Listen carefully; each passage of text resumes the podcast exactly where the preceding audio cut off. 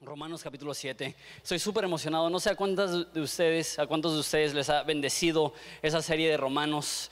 Eh, es un poco diferente a lo que a lo mejor has experimentado en tu vida, donde llegas y, son mensajes eh, hablando directamente a necesidades. Tienes un problema matrimonial, pues deja, vemos lo que dice la Biblia acerca de los matrimonios o, cosas así. Esto es fundamental, esto es la base de todo lo que creemos. ¿Cómo podemos ser salvos? ¿Cómo podemos tener una relación con Dios? Y esas otras cosas sí son importantes, pero son secundarias, porque es posible tener un buen matrimonio, pero si no conoces a Jesús, ¿De qué te sirve tener un buen matrimonio, mas no ser salvo, no ir al cielo? Lo que la Biblia dice es de, qué provecho tiene para el hombre ganarse el mundo y perder su alma. Y lo que estamos viendo en esa serie es cómo podemos recuperar nuestra alma, cómo podemos tener una relación con Jesús. Y esta es probablemente la sexta o séptima vez que enseño Romanos. Entonces, uno de los retos para mí personalmente es cada vez que veo el libro, acercarme a Él recordando que hay, mucho que no sé, que necesito que Dios me revele. Porque si llego con esa actitud de, ah, ya lo entiendo, ya, ya estoy cómodo con estos conceptos, me voy a perder de, mucha bendición. Y, y, este pasaje me bendijo muchísimo. y créeme, si, te atreves a creer el mensaje que veremos hoy, el resto de tu vida será transformada. Y eso es lo que le estoy pidiendo a Dios, que, transforme nuestras vidas y nuestros corazones a través de este pasaje. ¿Les parece si oramos antes de, de iniciar? Padre, te damos gracias por el libro de Romanos, que nos abre nuestros ojos, que cambia nuestra mente, que transforma nuestra alma. Y Padre, te pedimos que continúes haciendo eso. Creemos de todo corazón que la palabra es poderosa y cuando estudiamos la Biblia tenemos un encuentro con Jesús y al tener un encuentro con Jesús sabemos que nada permanece igual, que tú nos cambias y tú nos transformas y esa es nuestra petición en esta tarde, en nombre de Jesús. Amén. Todo en el mundo opera en base a reglas. Eh, desde que eres niño hay un reglamento en la escuela y de las primeras frustraciones de tu vida eran que tenías que ir con, o que te regañaba la, maestra o tenías que ir con, eh, algún alguna persona que le mande una carta a tus papás o algo así por haber roto una regla. La, vida que vivimos es, es, muy, muy, muy infiltrada y afectada y saturada de reglas. Y aún las personas que dicen no tener reglas, tienen reglas. Las personas dicen, no, yo, yo, no tengo reglas. ¿Qué es lo que sucede cuando su novia le pone los cuernos? de repente tiene reglas. ¿Qué es lo que pasa con la persona que dice, yo no tengo reglas y de repente mienten de él? De repente resulta que, que sí tienen reglas. ¿Qué es lo que pasa con las personas que dicen, yo no tengo reglas y les roban su carro? De repente sí, sí tienen reglas. Entonces todos operamos desde una temprana edad en base a reglas. Y la forma que funcionan las reglas es que eres recompensado por obedecer y castigado por desobedecer. Entonces tu motivación es, quiero obedecer para que me vaya bien o no quiero desobedecer porque no quiero que me vaya mal. Esa es la forma que opera el cerebro humano. Sin embargo, lo que veo yo en la Biblia es que esta actitud es insuficiente. Si tu actitud y la forma que tú manejas tu vida simplemente es quiero portarme bien para que me vaya bien o no quiero portarme mal para que no me vaya mal, no va a ser suficiente porque lo que, lo que produce esta actitud es una obediencia solamente cuando sabes que te están viendo. Si tú puedes romper una regla y por decirlo así, salirte con las tuyas, la mayoría de las personas lo harían. No sé si alguna vez te tocó que tus papás te dijeran esta frase o que tú le has dicho a tus hijos esta frase. ¿Te sientes mal por lo que hiciste o te sientes mal porque te caché? ¿No? Que, hay un niño llorando y dice, perdóname, perdóname, no lo vuelvo a hacer. y preguntamos, ¿te sientes mal por lo que hiciste o te sientes mal porque te cacharon? Si somos súper honestos, la mayoría de nosotros nos sentimos mal que nos cacharon, ¿no? Porque si no hubiéramos confesado y hubiéramos dicho, ¿sabes qué? La regué y hice esto o aquello. Las reglas solamente funcionan cuando hay supervisión, las reglas solamente funcionan cuando están al pendiente y si tu corazón solamente obedece a Dios por las reglas, el momento que sientes que nadie está viendo, como Moisés cuando mató al egipcio que dijo que vio para allá y vio para acá y vio que no había nadie y mató al egipcio, así funciona. Cuando somos gobernados por las reglas, lo único que queremos hacer es escaparnos de un castigo. Eso no es lo que Dios tiene para nosotros. Tenemos que cambiar nuestra mentalidad acerca de, las reglas. De hecho, Vamos a ver un poco más adelante en el libro de Romanos que dice que debemos de ser transformados por la renovación de nuestro entendimiento. O sea, que si queremos una transformación en nuestra vida, inicia con una transformación en nuestra mente. Y la transformación de la cual te quiero hablar hoy es cómo nos relacionamos con las reglas. ¿Qué relación tiene un cristiano con las reglas? Mira conmigo, por favor, Romanos capítulo 7, versículo 1. Dice, ¿acaso ignoran, hermanos? Pues hablo con los que conocen la ley, que la ley se enseñorea del hombre en tanto este vive. Aquí está hablando de la ley de Moisés, las reglas del Antiguo Testamento. Sin embargo, aplica a más que solamente las reglas del Antiguo Testamento. Es, eso es en relación a cualquier regla. Dice, hablo con los que conocen la ley. Entonces le está escribiendo a personas que entienden los diez mandamientos, que entienden lo que dice el Antiguo Testamento. Pero una vez más, de hecho, muchos comentaristas dicen que la ley aquí está hablando no solamente de, la ley antigua, sino en general de leyes, de reglas, de requisitos. Dice, la ley se enseñorea de un hombre, tanto este eh, vive. Les, doy un poco de contexto para que entiendan lo que está sucediendo. Las últimas dos semanas vimos que tú y yo estamos, lo que llama la Biblia, muertos al pecado. ¿Qué significa esto? Que cuando conocemos a Jesús, creemos en Jesús, sucede algo que la Biblia llama nacer de nuevo somos una nueva criatura, somos transformados. El ejemplo que dimos hace dos semanas es así como una oruga es transformada a una mariposa, así como una semilla es transformada a un árbol. Así también nosotros, al creer en Jesús, hay una transformación tan grande que ya no somos, lo que dijo mi papá la semana pasada, ya no somos esclavos del pecado, ahora somos esclavos de justicia ya, no gobierna sobre nuestra vida los impulsos que tiene nuestro cuerpo, ahora gobierna sobre nuestra vida lo que Dios nos pide y lo que Dios nos dice. No, no vivimos independiente de Dios, eso no es la libertad que Él nos da, sino sujetos a Dios. Y la libertad más grande que experimenta el hombre no es la autonomía, sino la sujeción al Rey perfecto. Eso es lo que vimos, estamos muertos al pecado que el pecado ya no tiene dominio sobre ti. Eso es increíble y eso a veces siento que, que lo podemos decir, pero creerlo está, no está fácil. Que no hay ningún pecado que es más fuerte que tú. No hay ningún, si, eres cristiano, si has nacido de nuevo, no hay ninguna adicción que no puedes vencer, no hay, no hay, ningún hábito que no puedes vencer, porque la Biblia dice que el mismo espíritu que resucitó a Jesús de entre los muertos mora en ti y dependiendo de ese espíritu de Dios dentro de ti, no hay absolutamente ningún pecado que gobierna sobre de ti. Eso es lo que vimos en Romanos capítulo 6 que el pecado ya no gobierna. Lo que vamos a ver en capítulo 7 es que no solamente el pecado ya no tiene las riendas de nuestra vida, sino que necesita haber un cambio de actitud en cuanto a las reglas. Y da un ejemplo de, de un matrimonio, mira versículo 2. Dice, porque la mujer casada está sujeta por ley al marido mientras que éste vive, pero si el marido muere, ella queda libre de la ley del marido. Versículo 3. Así que si en vida el marido se uniere, perdón, si en vida del marido se uniere a otro varón, hablando de la esposa, será llamada adúltera. Pero si su marido muere, es libre de la ley de tal manera que si se uniere a otro marido no será adúltera. Está hablando del sentido común, está hablando de la ley en casi cualquier país que, que vas. Si tú estás casado o casada con alguien, no puedes casarte con otra persona, eso sería adulterio. Si, si, estás en un matrimonio y decides agregarle otra mujer a ese matrimonio, eso es lo que la Biblia llama adulterio. Pero, ¿qué es lo que sucede si tu esposo o esposa muere?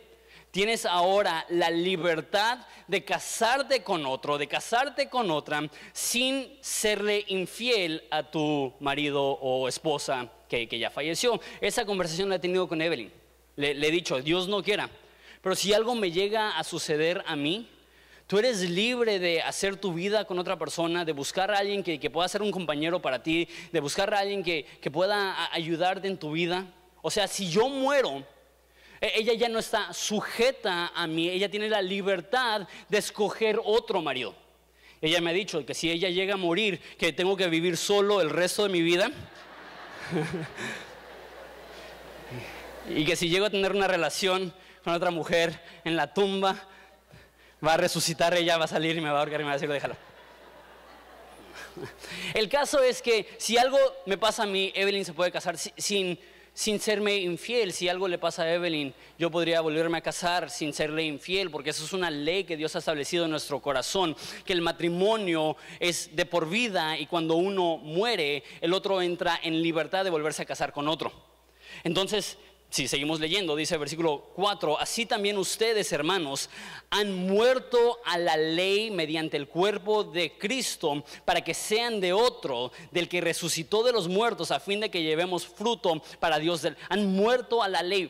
Puedes cambiar esa palabra ley a las reglas. Ya no vivimos para las reglas. Y tú dices, pero, pero necesito reglas, necesito alguien que me diga qué hacer y qué, qué no hacer. Y, y dependemos tanto de las reglas. Si queremos bajar de peso, ¿qué es lo primero que hacemos?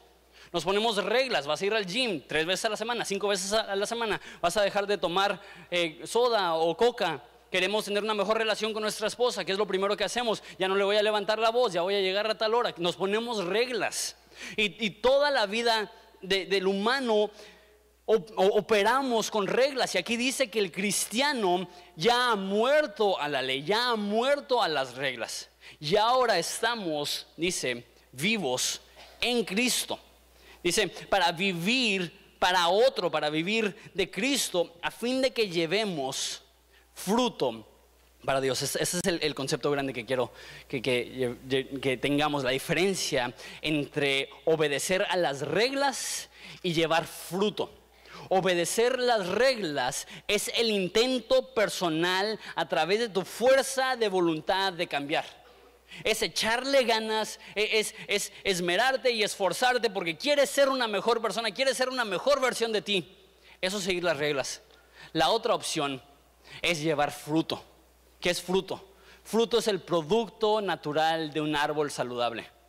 La forma que lo dice Jesús es, yo soy la vid, ustedes son las ramas, el que permanece en mí lleva fruto. Déjalo de esa forma. La transformación que necesitamos no se consigue a través de la fuerza de voluntad y el esfuerzo propio. La transformación que necesitamos se consigue estando en una relación saludable con Jesús. Si quieres cambiar, quieres ser nuevo, quieres ser diferente, cambia tu actitud de necesito echarle más ganas a necesito disfrutar de una relación saludable con Jesús para que Él produzca fruto. Fruto es una palabra chistosa porque la usamos un chorro dentro de círculos cristianos. Oye, no estoy viendo fruto en tu vida. Y para, para cristianos es una palabra muy común, pero alguien que a lo mejor es nuevo en el cristianismo o no es cristiano dice, ¿fruto? Eh, manzanas, peras, naranjas, ¿de qué estás hablando? Porque pues, yo no como mucho fruto, a lo mejor por eso estoy un poquito pasado de, de tortas, pero ¿qué es fruto? Fruto es esto, es Dios operando a través de ti. Es Dios transformándote. Es Dios obrando en tu cuerpo. Déjalo de esa forma. Y eso es muy loco y, necesito que lo creas.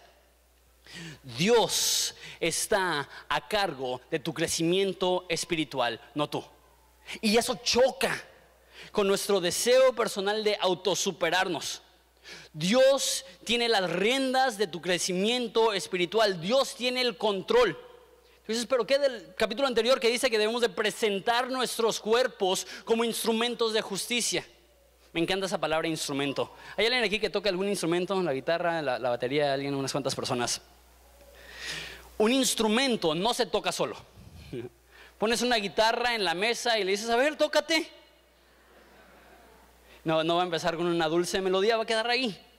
La Biblia dice que presentemos nuestros cuerpos como instrumentos si nosotros cedemos, si nosotros decimos, Dios, mi vida está en tu mano, si nosotros descansamos en Él, pero sabiendo que Él es el músico, que Él es el que va a llevar la melodía, que Él es el que va a producir a través de nosotros frutos de cambio, frutos de diferencia.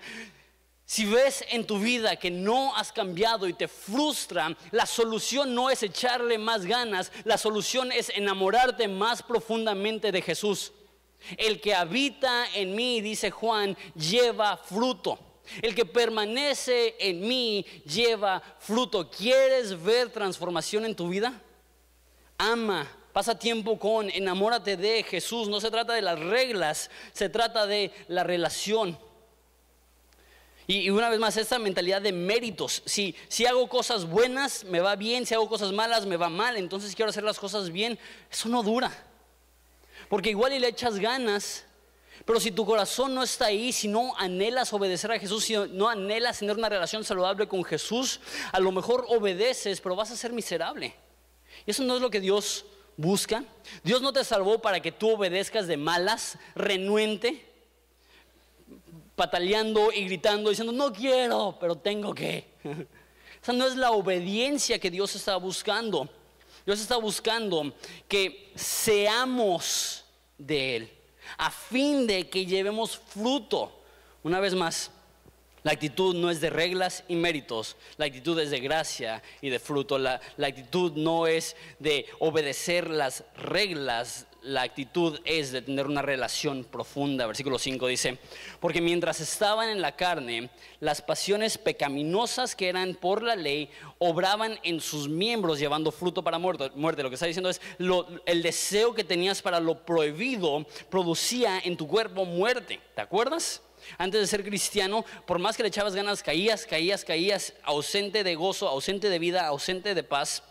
Pero ahora estamos libres de la ley, ya no estamos bajo esta actitud de que tengo que seguir reglas, por haber muerto para aquella en la cual estábamos sujetos, de modo que sirvamos bajo el régimen nuevo del Espíritu, no bajo el régimen viejo de la letra. Me encanta esa palabra régimen.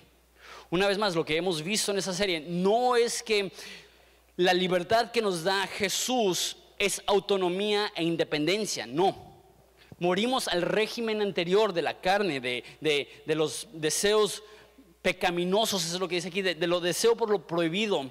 Pero ahora tenemos un nuevo régimen. Estamos bajo el Espíritu Santo. ¿Sabes por qué no funcionan las reglas? Porque las reglas no se sienten personales. ¿Alguna vez has, visto una lista de reglamentos? Entras a, a una alberca y ves todas las reglas. Dice bañarte antes de meterte a la alberca, Dice, no, no, no te eches de clavados, no salpiques, no grites, no nades, no hagas nada, no te metas. y tú ves las reglas y dices, no, pues entonces, ¿para qué meterme, no? Y, de hecho recuerdo cuando estaba buscando un, instituto bíblico que quería eh, ir a en los Estados Unidos y me puse en internet a leer los reglamentos y tenían reglas tan estrictas y chistoso, una de las, de las partes que era súper estrictas, obviamente por, por eh, el, rollo de vestirse de una forma modesta y eso, era el rollo de usar las instalaciones y la alberca en, la, en la escuela.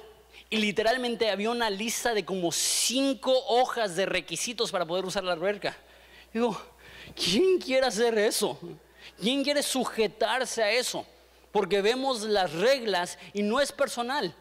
Alguien por allá las escribió y si las rompo, ¿qué importa? Y si las sigo, ¿qué importa? No hay nadie que me está checando. ¿Sí entienden a lo que llego con la actitud de reglas, con la actitud de, de lo que dice aquí ley? Pero aquí dice que servimos bajo el régimen nuevo del Espíritu. Reglas no son personales, el Espíritu es personal. El Espíritu está con nosotros, el Espíritu es nuestro amigo, el Espíritu nos guía, el Espíritu vive dentro de nosotros. Entonces la actitud no es seguir las letras, seguir las leyes, seguir las reglas por ahí. Nuestra meta ahora es tener convivencia y obediencia e intimidad con el Espíritu que mora dentro de nosotros. La motivación no es tanto portarnos bien, la motivación es disfrutar de aquel que nos pide que vivamos diferente y nos da la para poder hacerlo. Dice la Biblia que Jesús pone en nosotros tanto el querer como el hacer. Que Dios es el que pone en ti el deseo de vivir diferente y la habilidad de vivir diferente. Entonces, ¿son malas las reglas? Entonces, ¿nos olvidamos de las reglas? Porque como digo, las reglas no son suficientes. En, en tu hogar, ¿cuántos tienen reglas en su hogar? ¿Cuántos han visto que cuantas más reglas tienes, mejores, mejor se portan tus hijos? ¿Alguien? Normalmente sucede lo opuesto. le pones más reglas y hay más rebelión. Dices, no, pues entonces están más las reglas, que hagan lo que quieran. Es la actitud. No, no es que sean malas las reglas, no es que es mala la ley de Dios. Mira lo que dice el versículo 7. ¿Qué diremos pues? ¿La ley es pecado? Dice, en ninguna manera. Pero yo no conocí el pecado sino por la ley, porque tampoco conociera la codicia si la ley no dijera, no codiciarás. Eh, eh, la ley es buena no porque te hace mejor persona, porque te demuestra que necesitas a Jesús, que no eres suficiente. Y habla específicamente de la codicia y se me hace muy chistoso este pecado, porque la mayoría de nosotros no creemos que es pecado.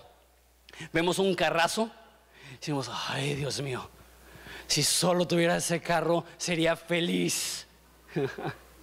Esa es la actitud de, de algunos. ¿Qué es eso? Eso es codicia. Eso es pecado. Pues no. Tú, tú a lo mejor eres soltero y dices, si solamente me caso, entonces sería feliz. ¿Qué es eso?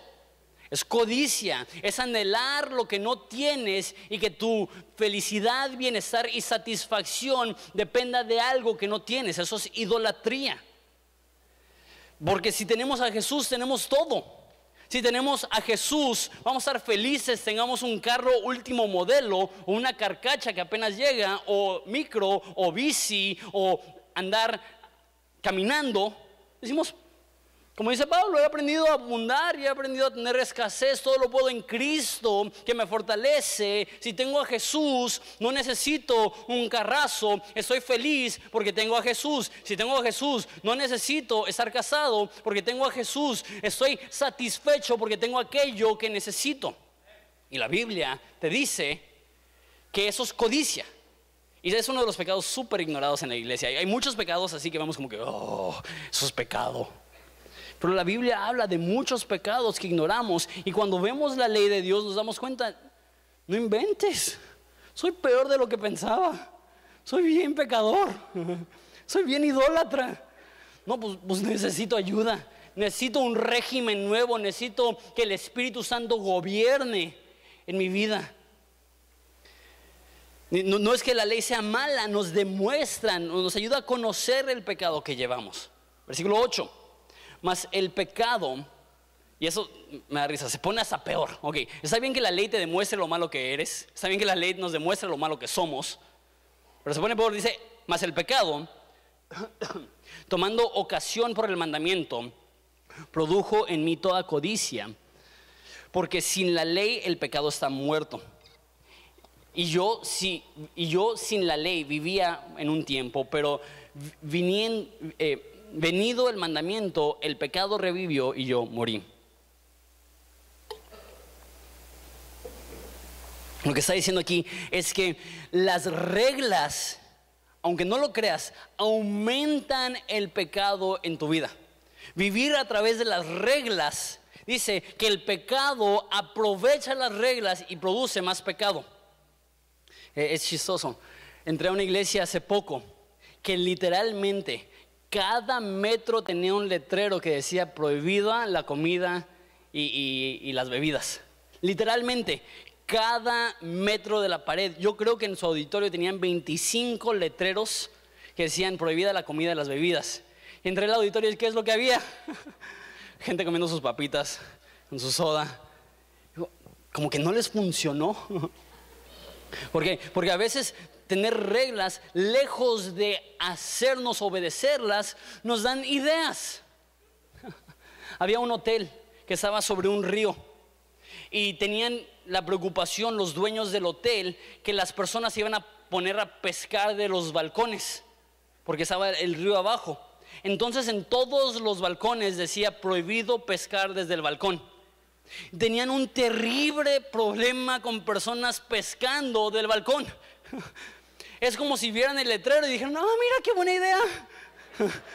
no tengo que salir. ¿Y sabes cómo corrigieron el problema? Quitando los letreros. Quitaron los letreros de prohibida la pesca desde el balcón y a la gente ni se les ocurría pescar desde el balcón. San Agustín hablaba de este pasaje y estoy hablando de un teólogo del tercer siglo, entonces nos estamos yendo súper atrás decía que su vecino tenía un árbol de peras Y le encantaba robarse las peras, no para comérselas, sino para aventárselas a los perros y los caballos. Chamaco. Y él decía, la razón que me robaba las peras, mira, está Juanito, ¿qué onda Juanito? ¿Tú también te robas peras? La razón que me robaba las peras no es porque me gustaba comerlas o porque las quería o porque las necesitaba, sino porque simplemente no eran mías y me divertía el hecho de robármelas. ¿Cuántos somos así? Que, solamente ponemos una regla, eso ya lo he mencionado en esta serie, que, pones una banca que dice no, tocar y lo eh, pintura fresca, lo primero que hacemos es que la tocamos. Las reglas, lejos de ayudarnos a ser mejores, resultan haciéndonos peores. Ese, es el gran dilema que tiene Pablo. Si intentas vivir en base a las reglas, lejos de mejorar, vas a empeorar. Versículo 10. Y hallé que el mismo mandamiento que era para vida me resultó para muerte, porque el pecado, tomando ocasión por el mandamiento, me engañó y por él me mató. O sea, no es que las reglas son malas, no, me malinterpreten, es lo que está diciendo. Las reglas son buenas y tener reglas no es malo.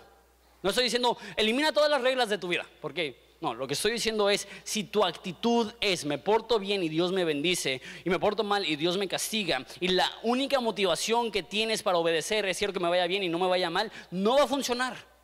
Porque el pecado te engaña, es lo que dice aquí, el pecado me engañó. O sea, la gran mayoría de pecados que cometemos son porque creemos que estamos haciendo algo bueno, que realmente no es bueno. Mira el ejemplo de, Eva en el huerto. La serpiente le engañó. Dios le dijo, puedes comer de todos los árboles menos este. ¿Qué es lo que dijo la serpiente? Ah, ¿te dijo que no puedes comer de todos los árboles? Le dijo, come de todos, menos este. Satanás lo voltea y dice, mira, no quieres que comas de todos los árboles, debe haber algo bueno ahí que te estás perdiendo. Y eso es lo que hace Satanás, voltea los mandamientos de Dios y hace que creamos que son para nuestro mal. Y hay personas que viven frustradas diciendo, ¿por qué Dios no me permite hacer esto o aquello? Estoy enamorado de mi novia, ¿por qué no, por qué no me permite Dios tener relaciones con ella? Eh, no estoy dañando a nadie, ¿por qué Dios me pone esas limitaciones? Y nos autoengañamos y pensamos que Dios está intentando impedir el gozo en nuestras vidas, cuando la realidad es que Dios nos está protegiendo para poder experimentar el mayor gozo en nuestras vidas. Mira lo que dice al final, terminamos con este versículo. De manera que la ley a la verdad es santa y el mandamiento santo, justo y bueno. O sea, la ley de Dios, las reglas son buenas, pero no son suficientes. Eh, es como rayos X. No sé si alguna vez has roto algún hueso. Yo me rompí la clavícula cuando tenía 17 años, hace 10 uh, años. Y fue muy loco, porque no sé si alguna vez te has roto eh, la clavícula, eh, es mucho más escandaloso que otros huesos porque está tan chiquito y, tan expuesto. Eh, es más escandaloso si te rompes la muñeca o algo así porque te, deforma todo, pero muchas veces cuando te rompes el tobillo o, te rompes el brazo no, no, es, no se ve tan feo en las radiografías, pero cuando vi la radiografía de mi de mi, este, como dije, de mi clavícula, gracias. Literalmente se veía como si alguien hubiera roto un palillo y lo había acomodado así, súper, súper grueso. Los rayos X me mostraron el problema que tenía. No me sirve en ese momento decir, ay, qué mala máquina. Mira, me estoy diciendo que, que soy deficiente. A mí no me gusta esa máquina. Tráiganme otra máquina. Eso, no ayudaría. ¿Por qué? Porque simplemente está mostrando el mal que llevo dentro. Las reglas no tienen el poder para cambiarnos, solamente nos demuestran lo mal que estamos. Entonces, ¿cómo cambiamos? ¿Cómo podemos ser diferentes? No es suficiente decir, haz esto. Necesitas enamorarte de Jesús, necesitas disfrutar de una nueva relación con Jesús. Y nada más dejas, soy súper, súper franco. Me es difícil, me es duro cuando escucho de personas que se congregan en Horizonte que están viviendo en pecado. Parejas que están viviendo en unión libre, eh, solteros que están teniendo sexo fuera del matrimonio, personas que están entrelazadas y metidas con chismes, con, con divisiones, personas que, están siendo mentirosos o engañando en su trabajo. Y, son de horizonte, qué mala onda. Y, es bien difícil, y es bien frustrante. Sin embargo, si yo digo, ok, hay, gente en Horizonte que está teniendo sexo fuera del matrimonio. Voy a predicar un sermón que se llama No tengas sexo hasta que te cases. ¿Qué haría eso?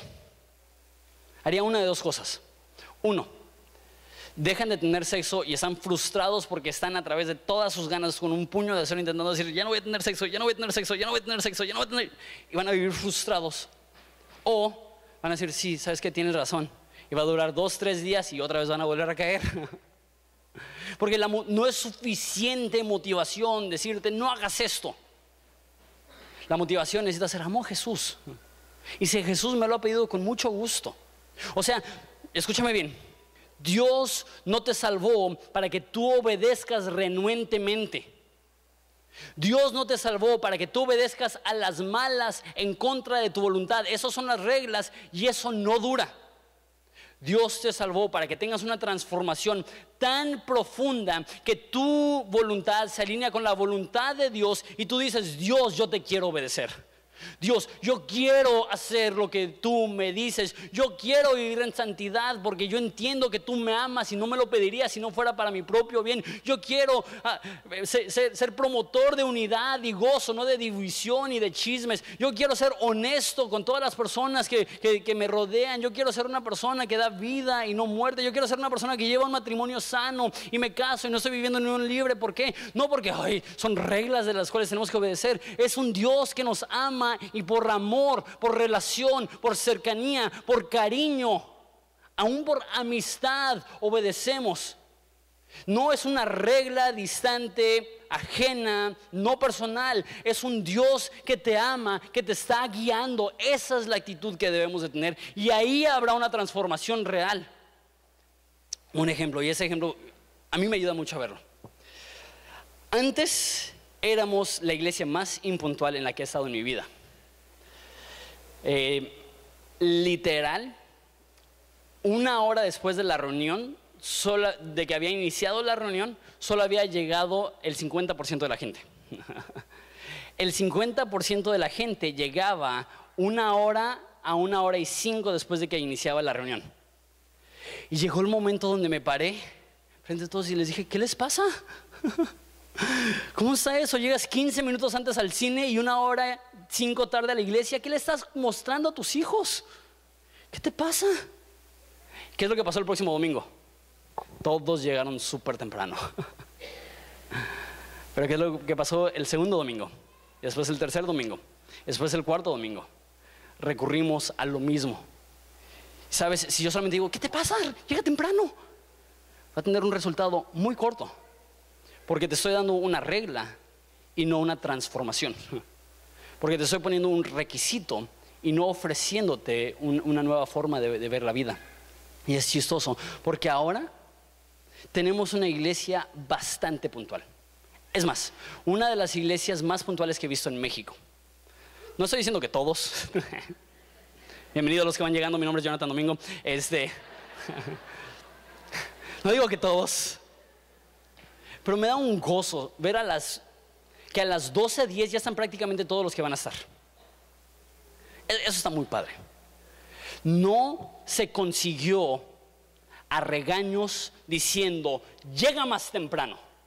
¿Sabes cómo se consiguió? Con personas dándose cuenta, ¿sabes que Yo quiero llegar temprano.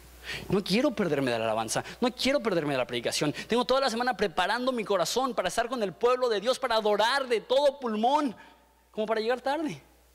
Y, cambia la actitud. Y no es reglas que son impuestas, es una relación con Dios que queremos cumplir. No porque decimos si no obedezco me va a ir mal o si obedezco me va a ir bien. Porque decimos amo a Dios y si Él me lo pide por amor a Él lo voy a hacer. Las reglas no son suficientes. Necesitamos desesperadamente un cambio de corazón, un cambio de mente. Por eso va a decir, lo reitero, ser transformados por medio de la renovación de tu entendimiento. No es suficiente echarle ganas, no es suficiente intentar ser mejor persona, no es suficiente ponerte más reglas. Necesitas amar a Jesús. Un ejemplo más y con eso termino. Todos quisieran ser más sanos, todos quisieran bajar de peso. Y se me es chistoso que, lo que dije hace rato, que la gente se pone más reglas. No, ya no voy a, comer pingüinos. Ya no voy a comer bubulubus. No es suficiente ponerte reglas. Necesitas amar la salud. Necesitas amar el concepto de una vida diferente. De la misma forma, vamos a decir que, tu problema es, es, que no estás viviendo en pureza sexual. La solución no es decir, ah, necesito más reglas. La solución es darte cuenta que necesitas amar la pureza porque Dios se la ha dado como un regalo para poder disfrutar al 100 del sexo dentro del matrimonio. Vamos a decir que, lo tuyo es la impaciencia. Y, y tú dices, ay, necesito ser más paciente. Pero ya. Eso no te va a ayudar. Lo que necesitas hacer es, ¿sabes qué? Amo vivir en armonía con los que me rodean y eso me va a permitir ser más paciente porque entiendo que cuando soy explosivo, ¿quién quiere estar con eso? Y el más grande, la transformación más grande, quiero agradar a Dios. No, pues voy a leer la Biblia, voy a ir a la iglesia, voy a orar. Eso no es suficiente. Es decir, ¿sabes qué? Él es mi prioridad. Él es lo que más amo, Él es lo que más necesito. Tengo un nuevo régimen. He muerto a la vieja actitud de que vengo a la iglesia solamente para quedar bien con Dios. Ahora tengo una nueva actitud. Llego a la iglesia porque amo a Dios y quiero aprender de Él. Cambio la actitud, doy de mi dinero, no porque quiero que Dios me bendiga económicamente, doy de mi dinero porque amo poder aportar a la obra que Dios está haciendo en cientos de ensenadenses en Horizonte. Cambia mi actitud, yo quiero servir, no, no porque si no sirvo me van a ver feo o, no, no, no me van a ver como un cristiano maduro, sirvo porque entiendo que podemos abrir las puertas para atender a más personas por amor a Jesús, para que ellos también experimenten el amor de Jesús. La gente no crece con regaños e insultos, crecen enamorándose de Jesús y dándose cuenta que servir a Jesús es lo mejor que pueden hacer. ¿Les parece si nos ponemos de pie?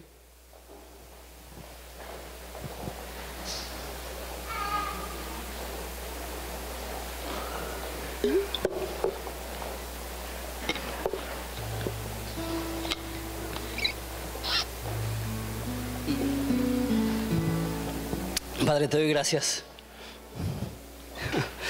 esta, esta realidad es tan transformadora, tan grande, que si lo podemos creer, jamás seremos iguales.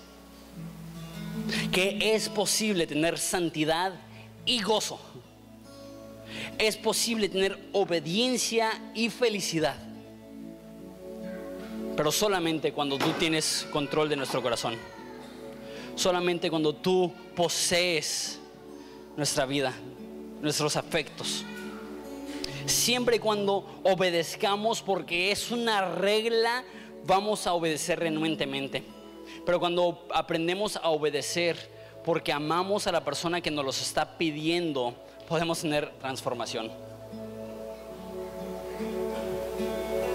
Te pido por aquellas personas que se sienten lejos de ti, que han batallado para vivir de una forma que te agrada, que ellos sepan que tú estás encargado de su crecimiento espiritual, pero que aprendan a ceder a descansar en tus manos, que sean instrumentos y que tú puedas ser el que produce en ellos una dulce melodía, un nuevo sonido, una transformación absoluta. Porque no estamos buscando cuerpos doblegados, estamos buscando almas transformadas que desean la obediencia, que desean seguirte. No estamos buscando que te obedezcamos con un corazón renuente y frustrado. Estamos buscando obedecerte con un corazón agradecido y por la relación que tenemos contigo. La transformación no la encontraremos en nuestra fuerza de voluntad, la transformación la encontraremos cuando entendemos que estamos bajo un nuevo régimen, el régimen del Espíritu Santo, que operamos con un nuevo poder, no el nuestro, el poder del Espíritu Santo, que operamos con una nueva visión, no la nuestra, sino la visión de agradarte a ti en todas las cosas, porque te amamos sobre todas las cosas.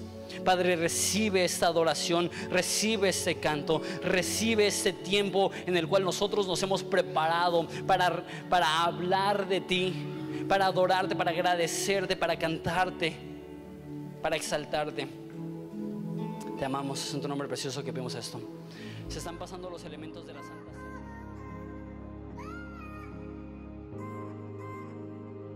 Hola, mi nombre es José Michel, soy uno de los pastores aquí en Horizonte Ensenada, encargado del Ministerio de Producción.